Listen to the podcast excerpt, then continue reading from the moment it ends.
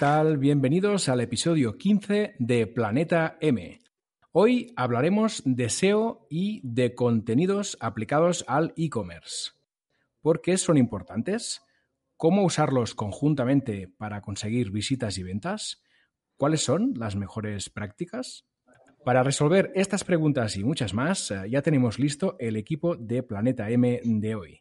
En primer lugar, Sonia Durolimia desde Barcelona. Hola, Sonia.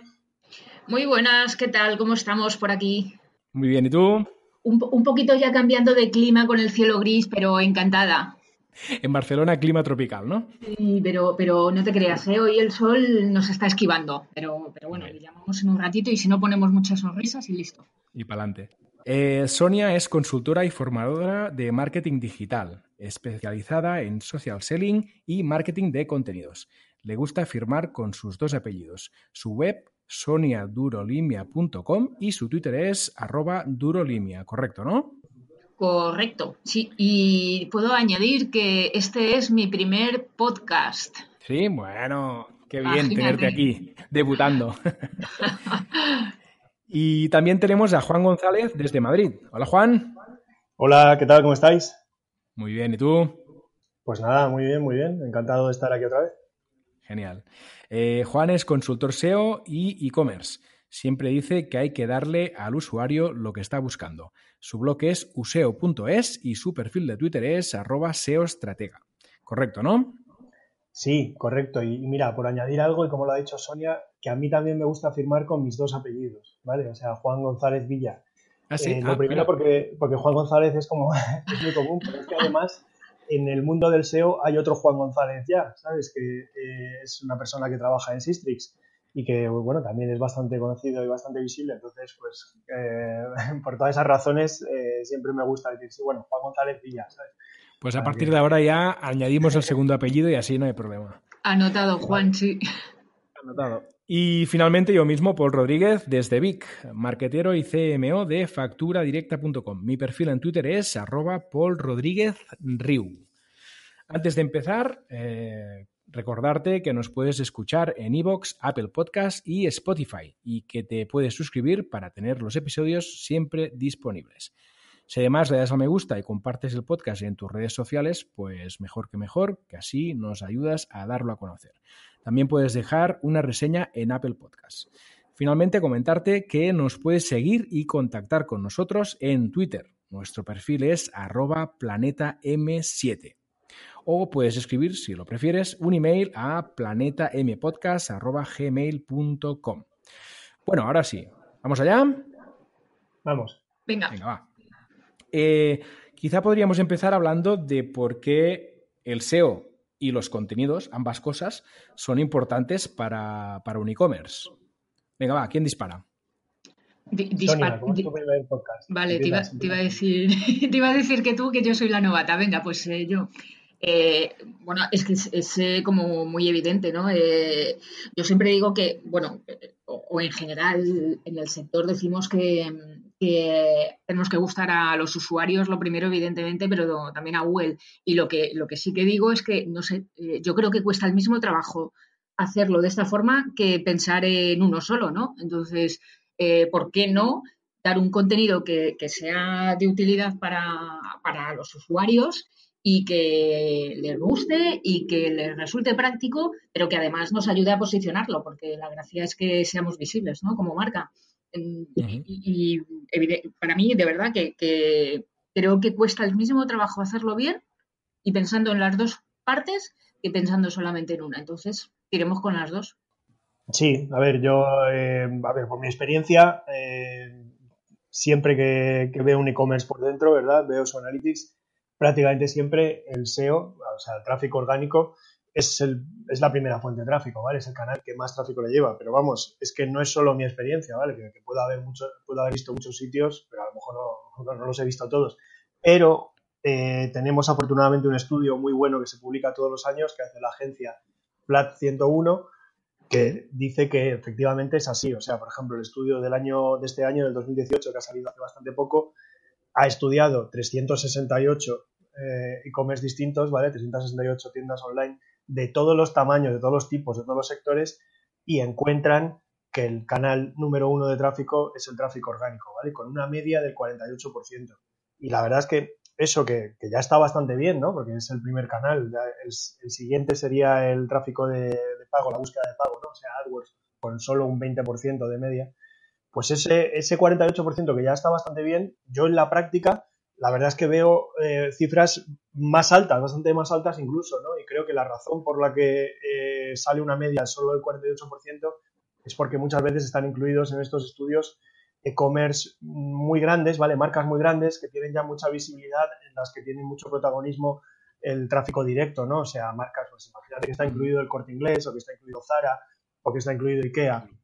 Vale, entonces en esos el, el tráfico directo tiene mucho protagonismo, pero os puedo decir que para e-commerce un poquito más pequeños, que han empezado hace menos, ¿no? Eh, que se están empezando a dar a conocer y que lógicamente no pueden tener todavía esa marca tan conocida, ese tráfico directo eh, tan grande, pues para ellos el SEO es importantísimo. O sea, eh, realmente ver que el 80% del tráfico te lo trae el canal de tráfico orgánico no es, no es nada extraño, ¿vale? Entonces, claro, no podemos darle la espalda al que se demuestra una y otra vez que es el canal que más potencial tiene para darte tráfico y, por tanto ventas, ¿vale? O sea que la pregunta del por qué para mí es sencillísima, o sea, por esto, ¿vale?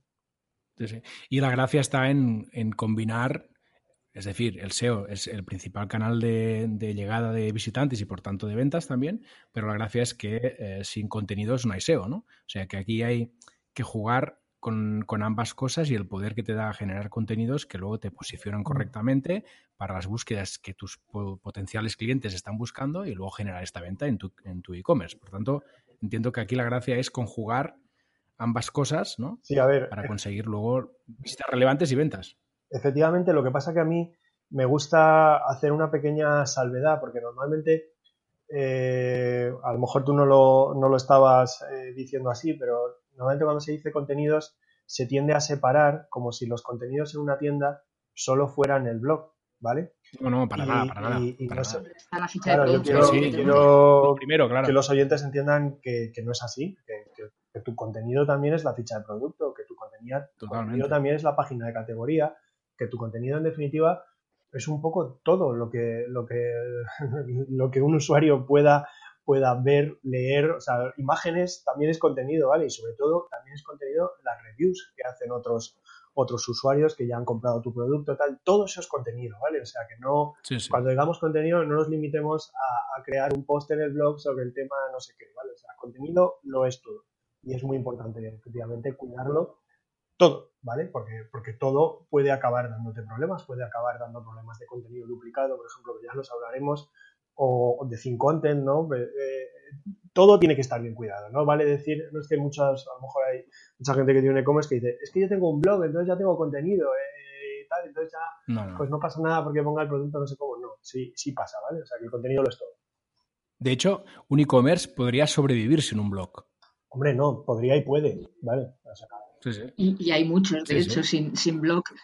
Eh, y, cogiendo un poquito lo que comentaba Juan, ¿no? Eh, fíjate además que aun con, lo consciente que somos de la importancia que tienen los contenidos y las descripciones que damos en las fichas de productos, eh, nos encontramos muchísimos, muchísimos e-commerce que duplican esas fichas de producto, o sea, que las copian. Es el proveedor el que lanza, el que lanza o la marca original la que lanza el contenido y los, e-commerce lo que hacen es recogerlo y se lo llevan a su página, a su ficha de producto. Yo me acuerdo, además, hace unos años, cuando yo empecé en el, en el marketing digital, me acuerdo que una de las de mis primeros em, clientes, así, de mis primeras formas de ganarme la vida, ahí en plan super pardillo, que era entonces, eh, era haciendo contenidos para fichas de productos y, me pagaban por ficha. Y claro, yo hacía el contenido original y me decían, no, no, ¿dónde vas? Que, no puedes, no puedes. Estás perdiendo el tiempo, ¿no?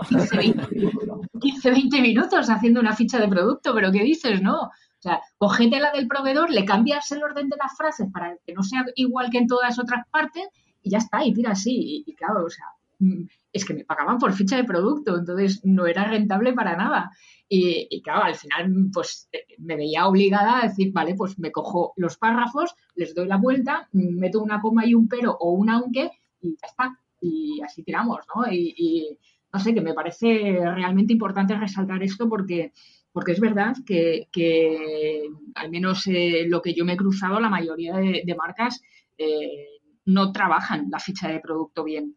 El, blog se lo plantean así como después, pero, pero la ficha de producto que, y bueno, la, la categoría, evidentemente, que, que, es lo primero, sí, sí. Claro, está abandonadísima, ¿no? Y, ¿cómo lo hacemos para realmente eh, transmitir a estos, a estos eh, dueños de e-commerce que, esta es la parte clave que tienen en su negocio y, que después ya hablaremos de los precios y hablaremos de, todo lo demás, ¿no? Pero que sin, un contenido optimizado para SEO y que sea original, eh, lo van a tener muy complicado.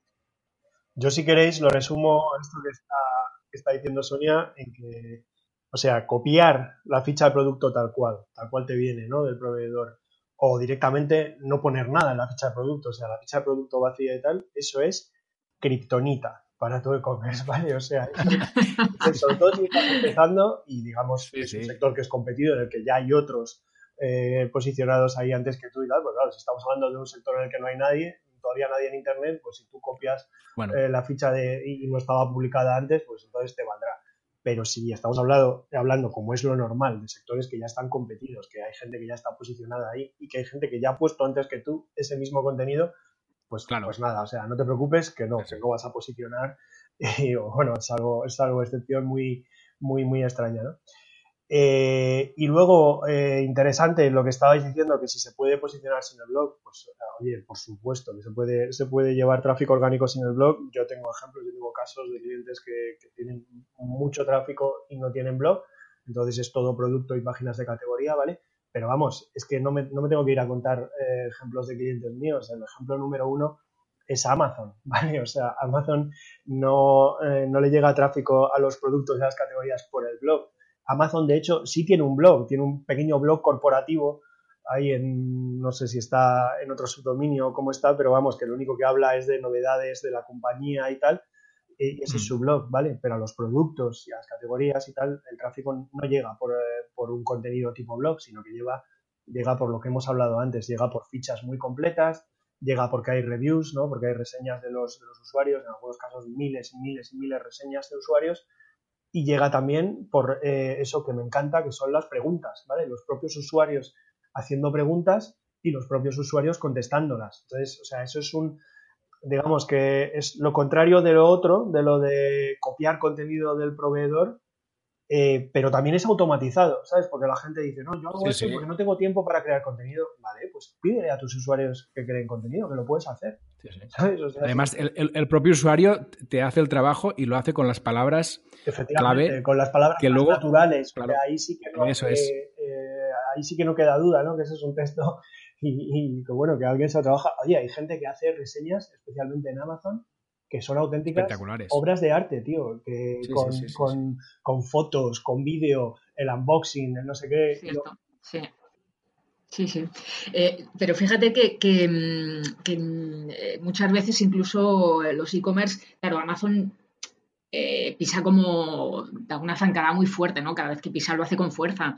los pequeños e-commerce es que muchas veces ni siquiera tienen eh, abierta la posibilidad de comentar sus productos. O sea, lo tienen cerrado por, por el miedo a, eh, a los comentarios negativos que les puedan dejar. Entonces, claro, si, si encima de que estás copiando el, copy del texto que te da el, el, eh, proveedor y tienes cerrados los comentarios y, un paso más, y tampoco das ni opción de comentar, de compartir en redes sociales o a, nivel de social commerce, jolín, es que te estás cerrando mucho la puerta, ¿no? El, contenido dinámico que Google pueda captar en tu e-commerce es, eh, claro, se, reduce a un blog, porque si siempre tienes los mismos productos, porque Amazon además eh, va incorporando productos nuevos constantemente. Entonces, claro, es una página, es un e-commerce súper dinámico, pero si nos vamos a un, a un más local, a, un modelo de negocio más local, más pequeño, pues nos encontramos eso, que las fichas de, que las fichas de productos están duplicadas, la cantidad de productos nuevos que incorporan no es habitual o no es frecuente, eh, que encima tienes los comentarios cerrados en los productos y bueno, pues claro, es que te quedas en el blog y si lo haces, porque eh, a mí sí que por parte de contenidos, más que por SEO, eh, sí que me llegan solicitudes de mm, propuestas de, llévame el blog eh, y tampoco te creas que están muy, los e-commerce tampoco te creas que están muy predispuestos a hacer mucha inversión en marketing de contenidos. Porque ya tienen que gastar en Google Ads, ya tienen que gastar en los anuncios en redes si se ponen, y el blog es como de, bueno, si me sobra algo, pues es eso de hacer un post cada semana? No, no, no, por favor, uno al mes, pues yo creo que con eso ya tiro, ¿no? De hecho, si el presupuesto es limitado, casi que es mejor que dediquen el presupuesto a mejorar la ficha de producto antes que irse al blog, porque al final es la base, ¿no? Es lo que estábamos comentando. Y, hemos comentado que es importante que el, contenido sea original, que estén los comentarios abiertos, ¿no? Porque los propios usuarios generan más contenido y te, ayudan a posicionar el producto. Y la otra cosa es en la descripción. Me gustaría ahondar un poco en la descripción. ¿Qué creéis que tiene que aparecer en la descripción? ¿Tiene que ser larga, corta? ¿Tenemos que jugar a poner ahí palabras clave? ¿No? Mm.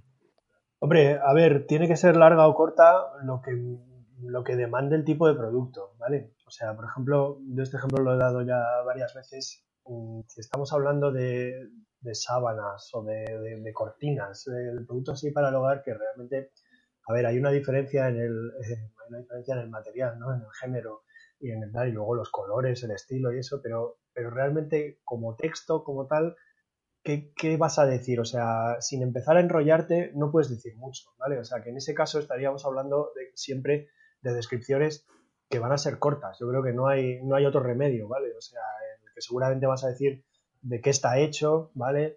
Eh, cómo se puede lavar, una serie de cosas mm, bastante ya son fijas, ¿vale? Son sota caballo rey, digamos que no hay ahí no hay, no hay mucho, no puedes ser muy creativo y no puedes, y realmente si hicieras una cosa muy larga, estoy casi seguro de que sería paja, ¿vale? O sea, de, que estarías ahí rellenando y poniendo keywords y tal, y no tendría, Y no tendría mucho sentido. Ahora, imágenes se pueden poner muchísimas, ¿vale? Porque ese tipo de producto, sobre todo si no lo estamos viendo en la tienda y no lo podemos tocar y ver como tal, pues cuantas más imágenes o incluso a veces vídeo o tal, eh, eso sí puede ayudar mucho, ¿vale? Luego ya, si hablamos de otro tipo de productos, o sea, nos podemos ir al extremo contrario, ¿vale? O sea, un móvil, un ordenador, una cosa de esas, imagínate ahí todo lo que se puede decir, o sea, tú, ese tipo de producto, pues podrías mirar perfectamente las reseñas profesionales que hacen medios profesionales y, darte cuenta de hasta, hasta a qué grado de profundidad se puede llegar explicando contexto, ¿eh? ya no, sin, sin entrar siquiera en vídeo y tal, que por supuesto también se puede hacer, pero incluso solo en texto pues hasta qué grado se puede llegar y, cuántas cosas se pueden decir ahí. bueno, por colocarnos en un término medio, la verdad es que yo creo que tú se supone que tienes que conocer tu producto y tienes que conocer un poco las principales preguntas, dudas o lo que le interesa saber al, público objetivo al que, al que está interesado en comprar eso, pues, pues qué quieren saber, ¿vale? O sea, eh, ¿me va a durar mucho este producto? Eh, ¿No? O sea, si los materiales son buenos, y eh, es cómodo de usar, o sea, depende de lo que sea, ¿vale? O sea, es que aquí estamos hablando de un universo amplísimo de posibilidades, pero yo creo que tú tienes mm, la obligación de conocer qué es lo más importante que el, usuario está demandando saber ahí, ¿vale? Sí. Y en la, y eso lo contestas. Sí, sí. Y aprovechar la descripción del producto para intentar bajar barreras. Es decir, pensar en, el usuario que está eh, ahí en esta página pensando en comprar este producto, cuáles son las dudas que le genera el producto.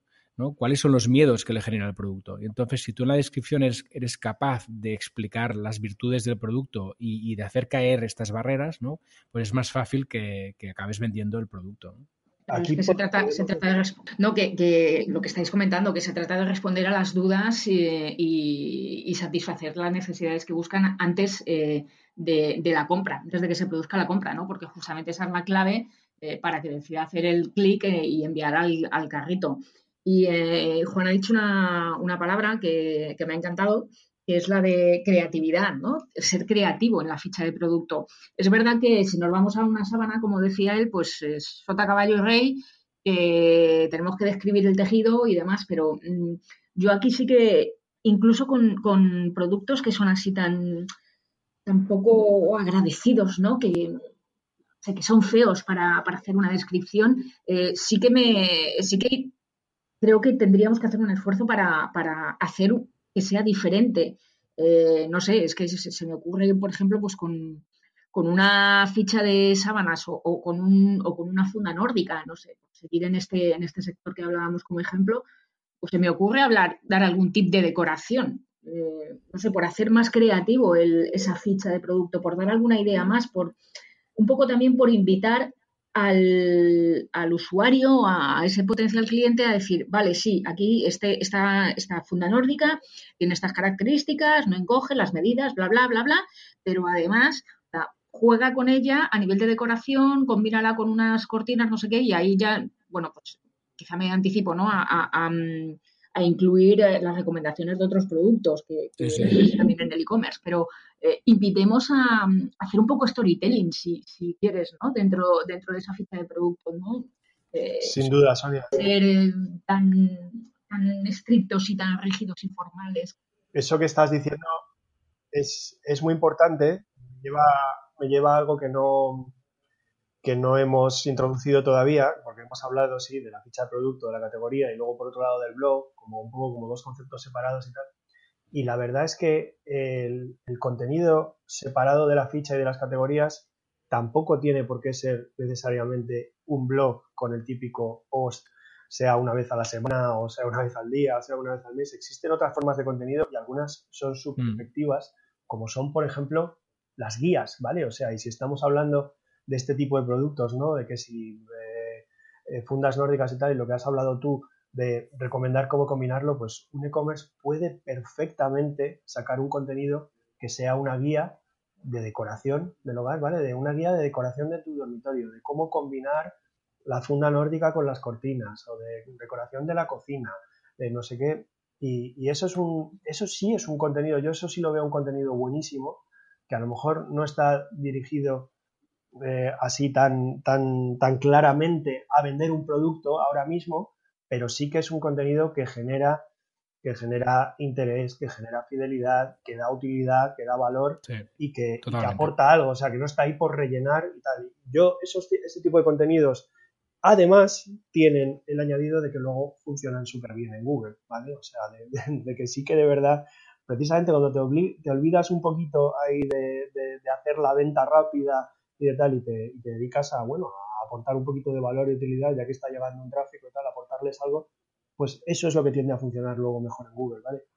O sea que, esas cosas, tanto si las metes en pildoritas en la ficha de tu producto, que lo puedes hacer como si lo haces de una manera muy completa y muy bien organizada y tal, dando una cosa que tiene valor mm, para todos tus usuarios, o sea, tanto si están ahora a punto de comprar un, un edredón como si no, pues eso, eso sí, yo creo que, tiene mucho valor y a la mayoría de e-commerce creo que es, bueno, pues creo que lo pasan por alto y que no, que no tienden a ver el contenido así, ¿sabes?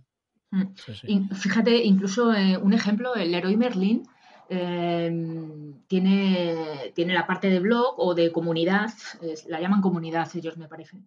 Eh, y bueno, pues tú cuando haces una búsqueda, no sé, de aires acondicionados, tienes ahí 50.000 aparatos de aires acondicionados, ¿no? Y estamos ante un producto en el que normalmente el usuario que va a comprar, pues no entendemos de aires acondicionados. Yo qué sé, yo no sé qué aire acondicionado me va mejor o tengo que comprar este o es mejor el otro. Mm, más allá de lo que me recomienda una marca o de lo que tú. Pero cuando tú entras en Leroy Merlin y, ves, estás viendo esa lista de productos uno de ellos te viene un enlacito que te dice mm, consejos para elegir eh, un aparato de aire acondicionado. Y, ahí te está llevando a, esa información adicional que necesitas que te está solucionando la vida. Porque, eh, claro, te, te, está diciendo justo lo que te estabas preguntando. ¿Y qué aire acondicionado tengo que comprar yo de toda la lista esta que me aparece aquí? ¿Sabes? Entonces, eh, está, como muy complementado. Eh, me parece súper inteligente eh, por parte del Leroy Merlin que, que, lo gestionen así porque es justo lo que estábamos diciendo. Están respondiendo a las dudas que nos hacemos cuando entramos ahí a comprar. Y, seguramente damos muchísimas menos vueltas si comparamos con, ese aire acondicionado con, en otros e-commerce. Seguramente lo hacemos bastante menos porque el Leroy Merlin ya me está recomendando cómo tengo que hacer esa elección. Entonces, eh, no sé, me, resulta una información adicional muy útil y muy práctica, sobre todo para, los que llegamos ahí a comprar. Totalmente. Y eh, hemos pasado por encima, pero igual me gustaría ahondar un poco más también el tema de las categorías, ¿no? Que es una duda que igual eh, alguien que empieza en el mundo del e-commerce puede tener. ¿Cuántas categorías mm, necesito en mi e-commerce? ¿Muchas? Pocas, eh, ¿cómo elijo las mejores? Mm, ¿Qué podríamos responder a estas preguntas? A ver, yo creo que como, en, como todo en este mundo depende un poquito, ¿vale? Depende de, tu nicho y... Sospechaba, sospechaba la respuesta, Juan. Por, supuesto, pero vamos, yo soy, a ver, yo, depende. yo soy partidario de ser en general, salvo que el nicho lo desaconseje por alguna razón, pero soy partidario, porque no hay palabras clave suficientes o lo que sea, pero que no suele ocurrir, yo soy partidario de ser bastante exhaustivo con lo de las categorías. O sea, me gusta categorizar mucho, pero cuando digo categorizar mucho, digo que las categorías incluyan dentro sus, sus subcategorías, ¿vale? Categorías hija y a lo mejor si hace falta un nivel más, un nivel más y tal.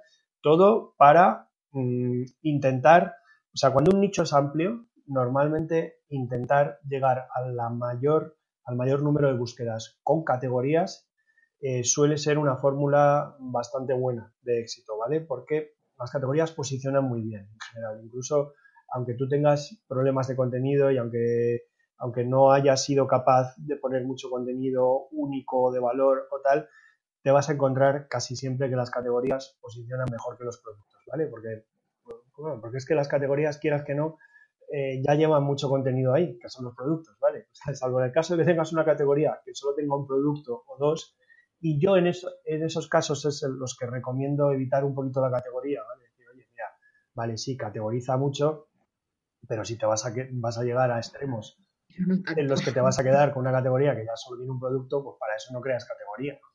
te has pasado, te has pasado. Eso déjalo, ¿no? Entonces, hay que encontrar un poquito ese balance, pero yo creo que sí que hay que usar bastante las categorías. Y ahora, aquí es donde viene el error, quizá me adelanto un poco a una pregunta que ibas a hacer luego, creo, pero lo que, lo que mucha gente falla es que sí, ha creado 40, 60 o 70 categorías, pero va y luego te las planta todas en el menú principal de la web. Pero bueno, ahí no me pongas 70 mm. categorías. O sea, tú cuando entras a una tienda física, inmediatamente te colocan 70 carteles para llegar a 70 sitios. No, te, ves como seis grandes pasillos, ¿vale? Y dentro ya, una vez que te metes en cada uno de esos pasillos, ya verás que, estás, que están ordenadas dentro las cosas de otra forma, ¿vale? O sea, se han puesto muy de moda el, mega menú, ¿vale? Que, puede tener sus usos, que para, para, ciertas cosas puede estar bien, pero yo veo, yo veo a veces auténticas barbaridades. O sea, veo, veo un e-commerce que a lo mejor tiene, pues no sé, o sea, un nicho muy, como muy limitado, y que, sí, que efectivamente el tío ha conseguido sacar 60 categorías, pero además es que te las planta todas en el menú y ese menú está en todas las páginas. O sea, que estás dividiendo siempre, y eso es una barbaridad, ¿vale? Porque divide, divide muchísimo la autoridad que le llega a tu sitio y, además que te puedo asegurar que nadie, nadie, o sea, de entradas desde la home va a abrir el menú y se va a poner a navegar ahí de entradas, o sea, no, no, confundamos, ¿vale? O sea, vamos, sí, sí que hay que darle, sí que hay que darle caminos que seguir al usuario y tal, pero, pero o sea, vamos a, vamos a dejar las cosas en un, en, un nivel manejable, ¿vale? O sea, que el menú principal... Es que además hay el riesgo de que el usuario se pierda, ¿no? Con tanto menú y tanta posibilidad, ¿no? Al final tienes que guiarle un poco. Tú llegas a un e-commerce, como te digo, que, sea ya un poquito de nicho, o sea, no, no hay corte inglés o Amazon, ¿vale? O sea, es que mucha gente que como ve que Amazon lo hace, Amazon tampoco te pone todas sus categorías, ¿eh? que luego tiene muchísimas más de las que sale en el menú en principio.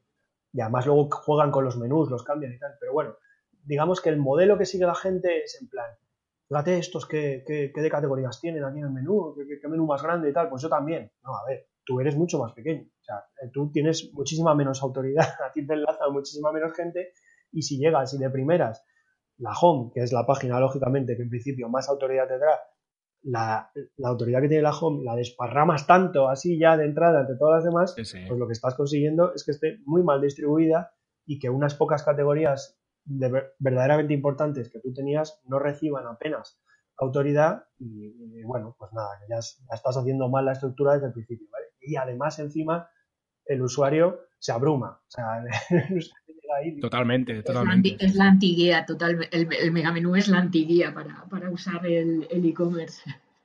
Es verdad.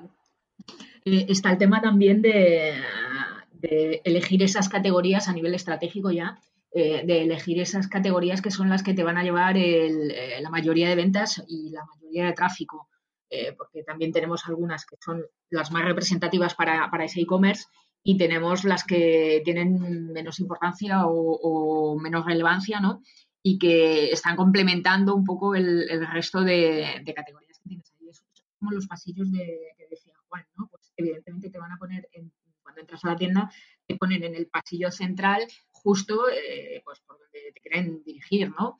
Mm, hay por ahí, eh, bueno, esto es a nivel físico, pero, pero las ruedas de los, de los supermercados que siempre se te giran hacia las estanterías, que nunca van rectas, eh, pues hay por ahí tácticas o técnicas que te van dirigiendo de la ruta de, por dónde quiere el, dueño del e-commerce que, que, te pasees, ¿no?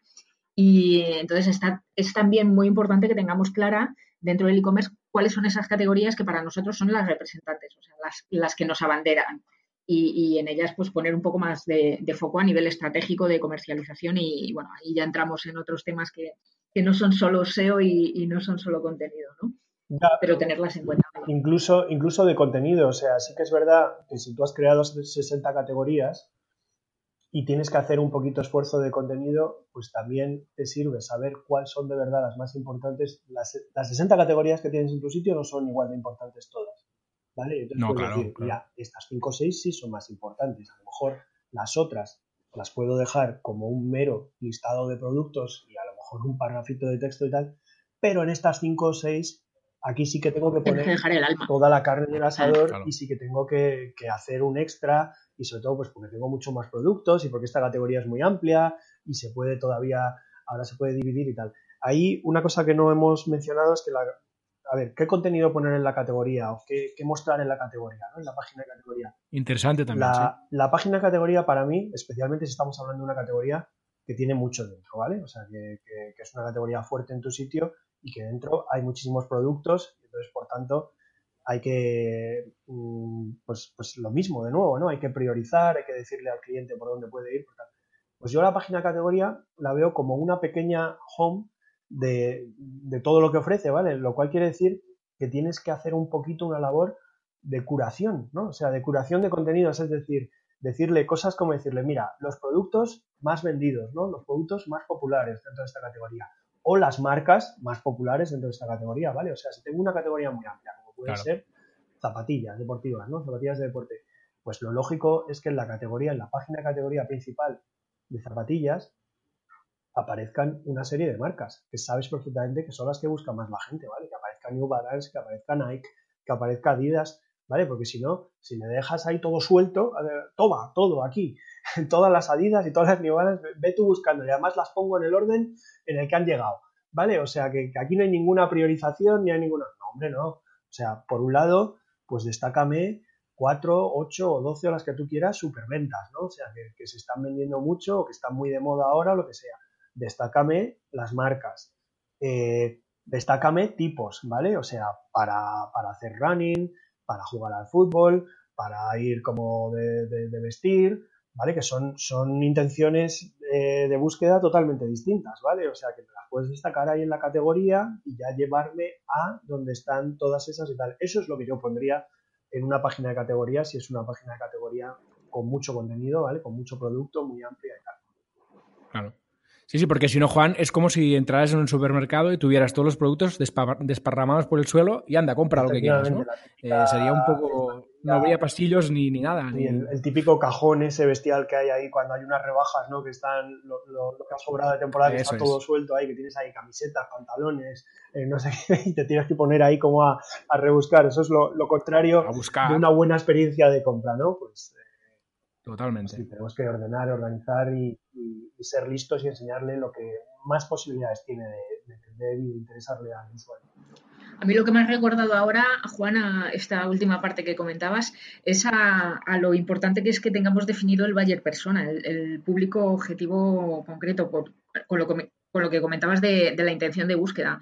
Eh, porque es tan diferente eh, la persona que busca esas, esas zapatillas de deporte de running de las de paddle, por ejemplo, y claro, tienes que tener muy claro eh, a quién le estás hablando, porque en diferentes partes de, tu e-commerce no vas a hablar al mismo tipo de, persona, al mismo tipo de cliente ideal.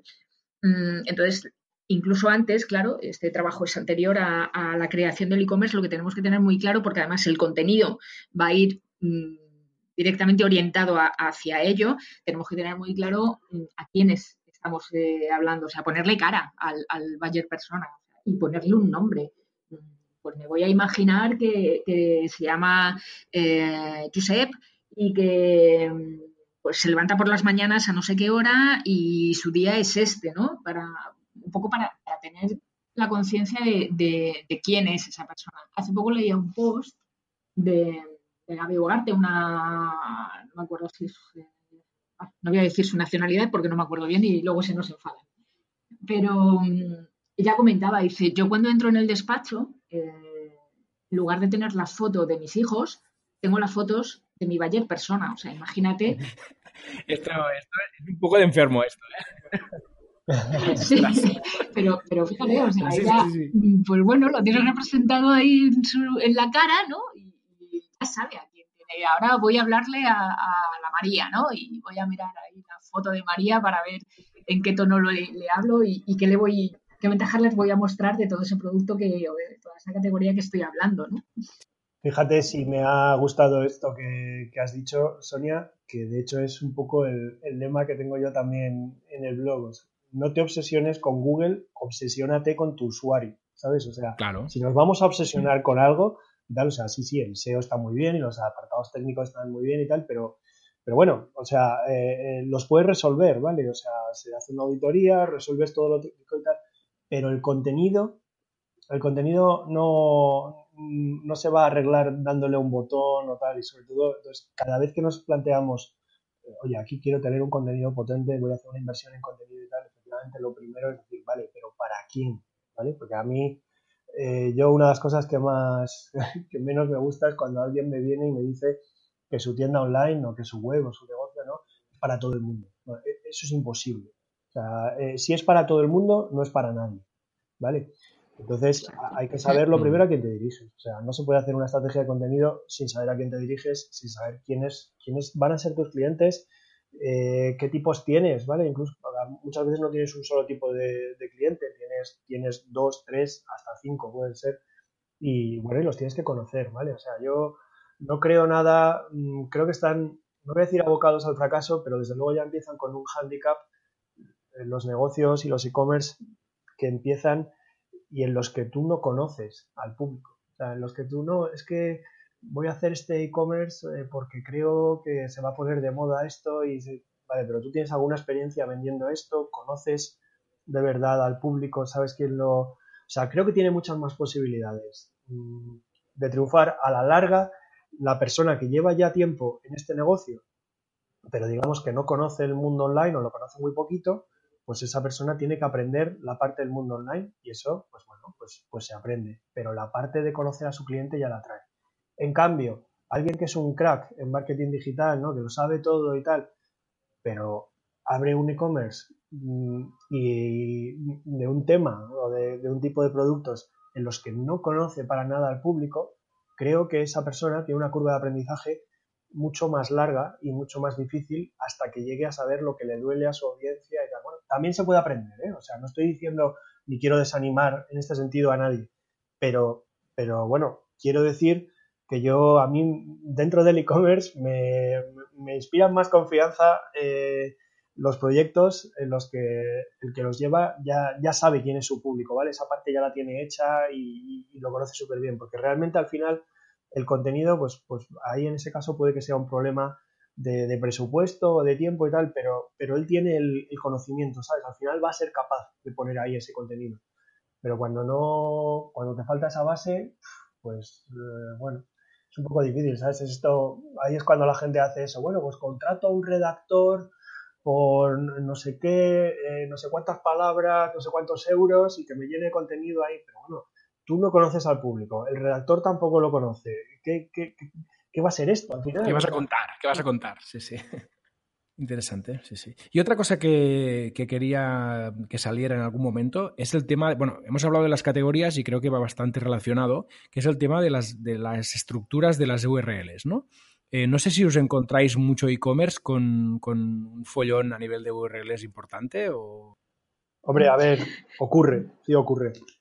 Eh, mm, yo quiero decir, quiero empezar por decir que aunque tus URLs no sean amigables, también puedes posicionar, ¿vale? O sea, no...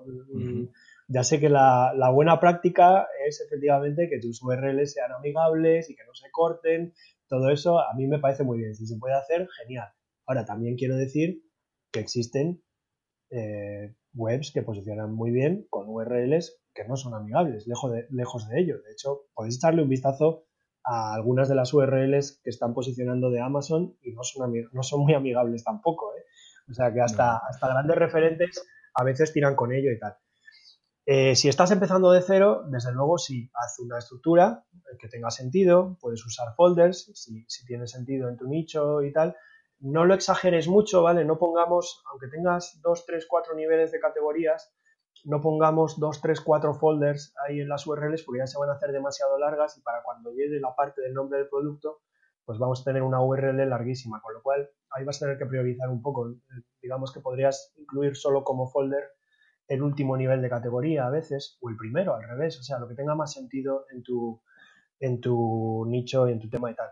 Yo creo que no hay que obsesionarse. Pero la idea aquí, Juan, perdona, la idea aquí es que el nombre del producto no esté muy lejos de la raíz, ¿no? Efectivamente. Raíz, categoría y, producto, ¿no? En teoría. Sí, sí. Mm. Hacerlo más largo de eso es, demasiada complicación y es pretender meter demasiadas palabras clave donde no tiene que haberlas ya. O sea, eh, un término medio, ¿vale? O sea, mejor si es amigable, mejor si contiene la palabra clave, pero no nos pasemos, ¿vale? Y sobre todo el tema de que si la haces muy larga si pones varios folders y ya para cuando empieza el nombre del producto, a lo mejor corre el peligro de que se corte y muchas veces entonces Google está viendo para dos o tres productos diferentes, está viendo a lo mejor casi la misma URL o muy parecida. Lo mismo. no hemos, mm. no hemos arreglado el problema que había cuando las URLs no eran amigables, al revés, hemos creado otro diferente. Entonces yo digo que con esto, que bueno, que no hay que obsesionarse muchísimo, ¿vale? Yo veo muchas veces a gente que antes de empezar se pasa horas y horas y horas y horas ahí haciendo un organigrama, ¿no? De, es que las URLs van a tener esta estructura, tal, estos folders, no sé cuántos. Bien, está bien que esté ordenado, ¿vale? Está bien que siga una lógica, pero, pero o sea, es que eso que no nos detenga, que no se convierta en un problema tan difícil que, creemos que no se va a solucionar nunca y tal.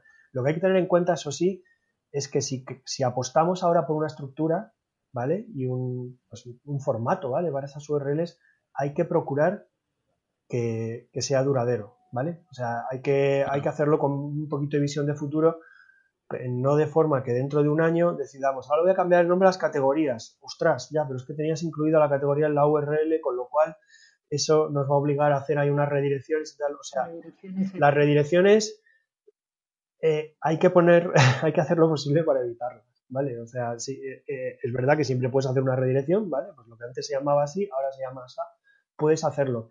Pero si hemos pasado un tiempo organizando esto, planificando esto y tal, tengamos visión de futuro también, ¿vale? Hagámoslo de una forma que si dentro de un año queremos cambiar los nombres de las categorías o de no sé qué, que no nos monte mucho follón y que no nos obligue a hacer muchas redirecciones. ¿vale? es, esa es mi única recomendación realmente. Y, un apunte sobre las URLs, eh, es una espinita que tengo ahí siempre clavada, es con, con, los e-commerce que se hacen con PrestaShop. Eh, ese numerito que sale en la URL de PrestaShop son matadores. es que me, hace muchísimo daño a la vista siempre verlo, ¿no? Y, eh, yo tampoco soy especialista de PrestaShop, y, pero sí que sé que se puede, se puede eliminar. Eh, no sé si es con un no sé si es con, sí, con algún módulo o, directamente picando código, pero em, hay muchísimas, ¿eh? porque además hay muchos de, de las URLs que, que, te añade PrestaShop el numerito y luego te pone abajo un guion bajo también. Y luego después ya tienes el, pues, el resto de tu, de tu URL, ¿no? sea categoría o sea producto directamente.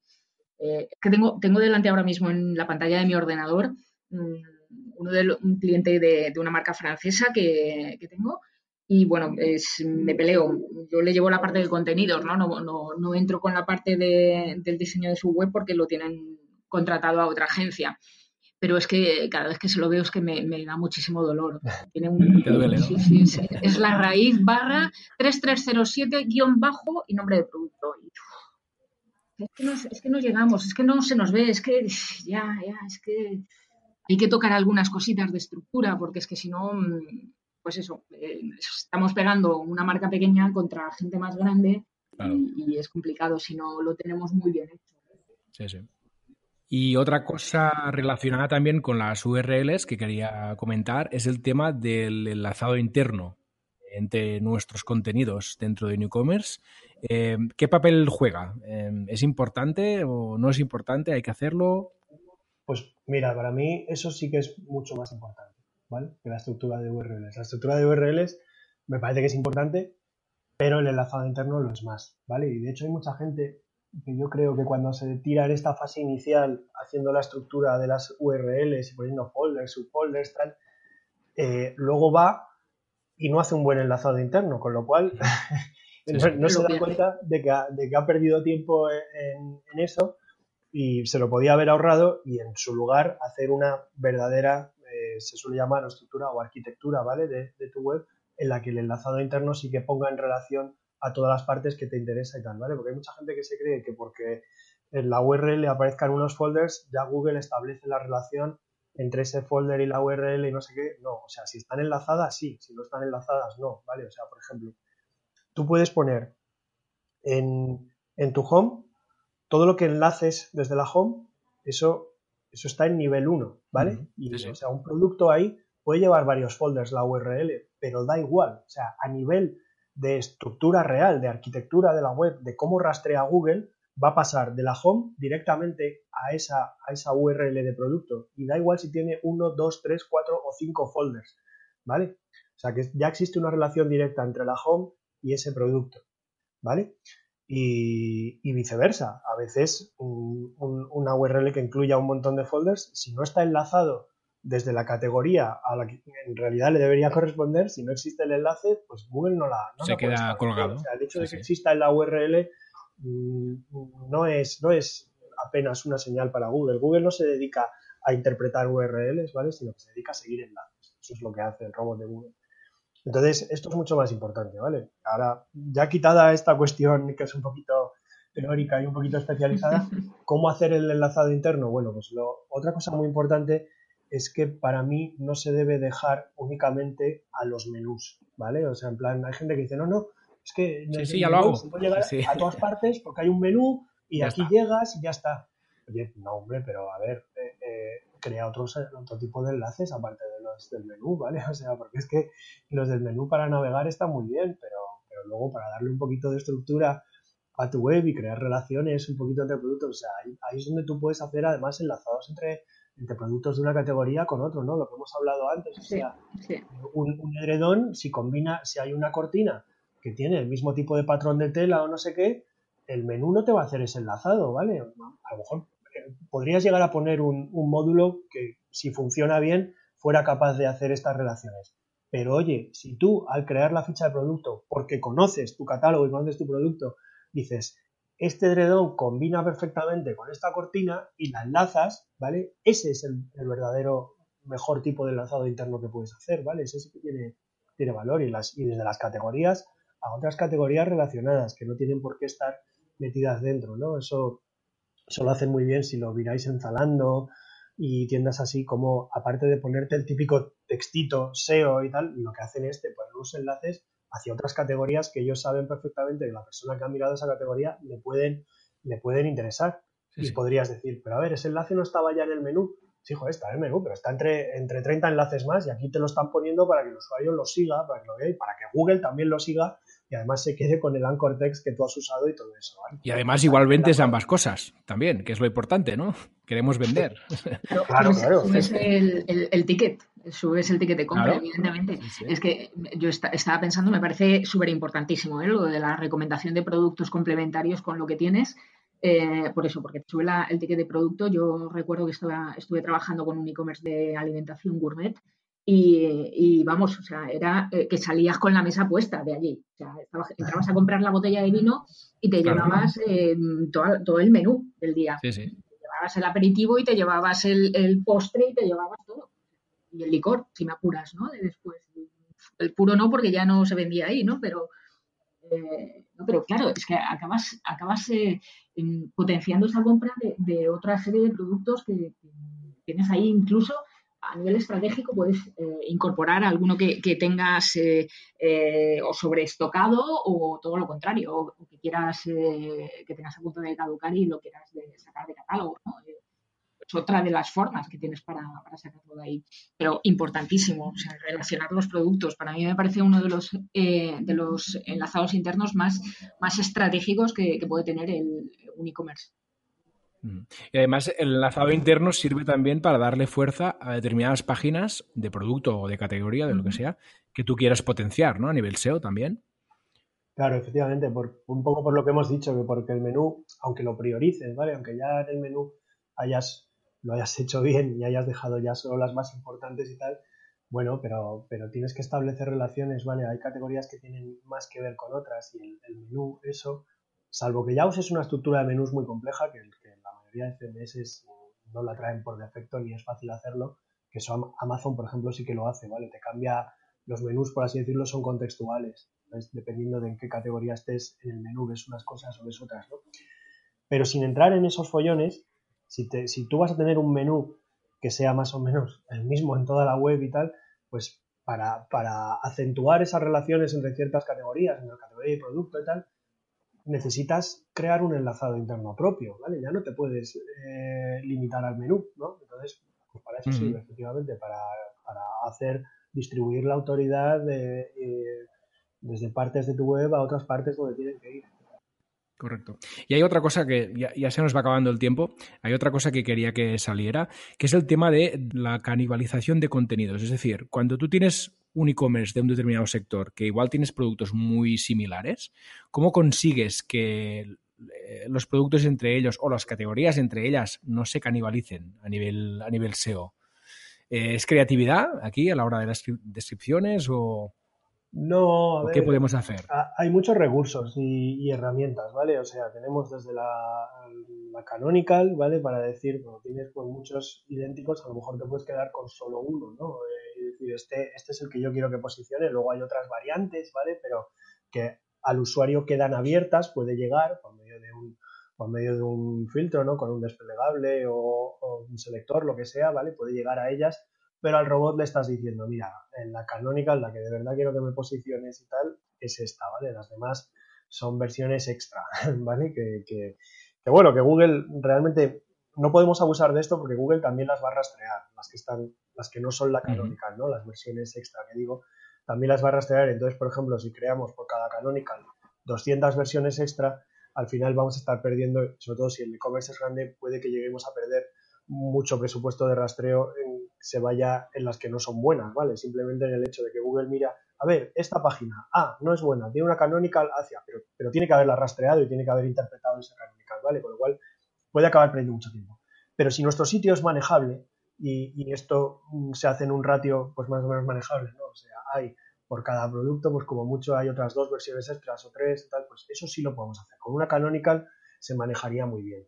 Si no, podemos entrar ya en el no index, ¿vale? Hay algunas partes que se pueden dejar en no index, en plan, bueno, no queremos que, entre en el index, no queremos que Google lo considere y tal, en el no index y también en bloquear el rastreo a Google, ¿vale? Si ya estamos hablando de, efectivamente de mucho volumen, de, muchas páginas que no queremos que Google esté considerando y que no se pierda el rastreo. Eso desde el punto de vista un poquito técnico, ¿vale? Desde el punto de vista no tan técnico, un poquito de, jerarquizar y de tal, pues, pues ahí quizá volvamos un poquito al principio. O sea, eh, si no es meramente por el producto, sino que muchas veces es que estamos creando categorías incluso muy parecidas, ¿vale? O que responden un poquito a la misma intención de búsqueda, pues no, o sea, limpia eso, déjalo todo en una sola categoría, ¿vale? Eh, o por lo menos que sea una sola categoría sea la canónica o la que sí que es indexable y que estas otras variedades que tienes ahí muy parecidas y tal, pues las pones con no index o, como sea.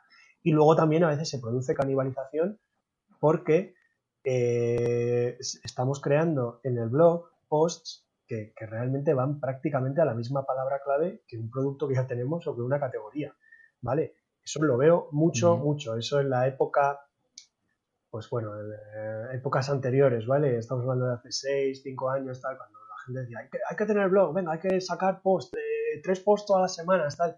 Al final, los redactores o los que estaban a cargo del blog se quedaban sin temas y acababan, pues eso, canibalizando, o sea, creando un contenido que, que realmente la, iba dirigido exactamente a la misma palabra clave que tu página de venta, ¿sabes? Entonces, bueno, un follón, eso hay que limpiarlo, ¿vale?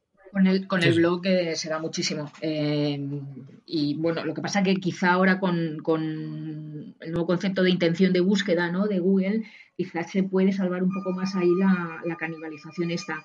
Pero eh, disculpad, porque creo que tengo un problema técnico en casa ahora mismo. eh, no, lo que no quería, decir que el Cortés también puede ser muy útil para acabar de aclarar a Google eh, de qué va un post o de qué va una, un producto, una ficha de producto. Muy bien, pues eh, se nos ha acabado el tiempo. No sé si hay alguna última cosa que queráis destacar que no, que no haya salido. A mí se me ha quedado en el tintero, lo digo muy rápido, ¿vale? Que a veces. Sí, sí, sí. Eh, si, si, tú no sabes, cuando estábamos hablando, ¿no? De, de, las preguntas a las que hay que responder de los usuarios o tal, digamos que, bueno, en una categoría concreta, en un punto concreto, a lo mejor tú mm, ahora mismo no tienes el conocimiento, eh, no, no, lo conoces eso también, y no se te ocurre que poner ahí en la ficha, ¿no? Pues, oye, vete a Amazon o vete a un e-commerce que sea puntero en tu sector y que tenga bien hecho todo el contenido y saca ideas de ahí, ¿no? O sea, lo de las preguntas y respuestas que tiene Amazon, o sea, es un filón, en serio, es un filón. No te hablo de que llegues y los copies, ¿vale? Porque ahí estamos entrando en el problema que hablábamos desde el principio de copiar contenido, o sea, sé original, pero sí que puedes hacer un poquito, oye, miras más o menos cuáles son las preguntas y, y te quedas con los temas y los reescribes tú a tu manera, ¿vale? Y, eso lo puedes introducir en la ficha. Pero vamos, que aprovechemos Amazon, siempre se está hablando de Amazon como la gran competencia y el malo de la película y tal, y cuando resulta que nosotros podemos perfectamente aprovecharnos de ellos. podemos aprender, sí, sí. Y esta es una de ellas. Sí, sí, totalmente. Muy bien, pues eh, ha sido genial, así que muchas gracias, eh, Sonia. Gracias a vosotros y disculpad esta pequeña interrupción de última hora, que son los gajes de trabajar desde casa. No hay problema. Gracias, Juan. Gracias, gracias a vosotros. Un rato muy agradable, como siempre. Y gracias a ti por escucharnos. Volvemos la semana que viene con mucho más. No olvides suscribirte y seguir nuestro perfil en Twitter. Hasta el próximo episodio. Saludos.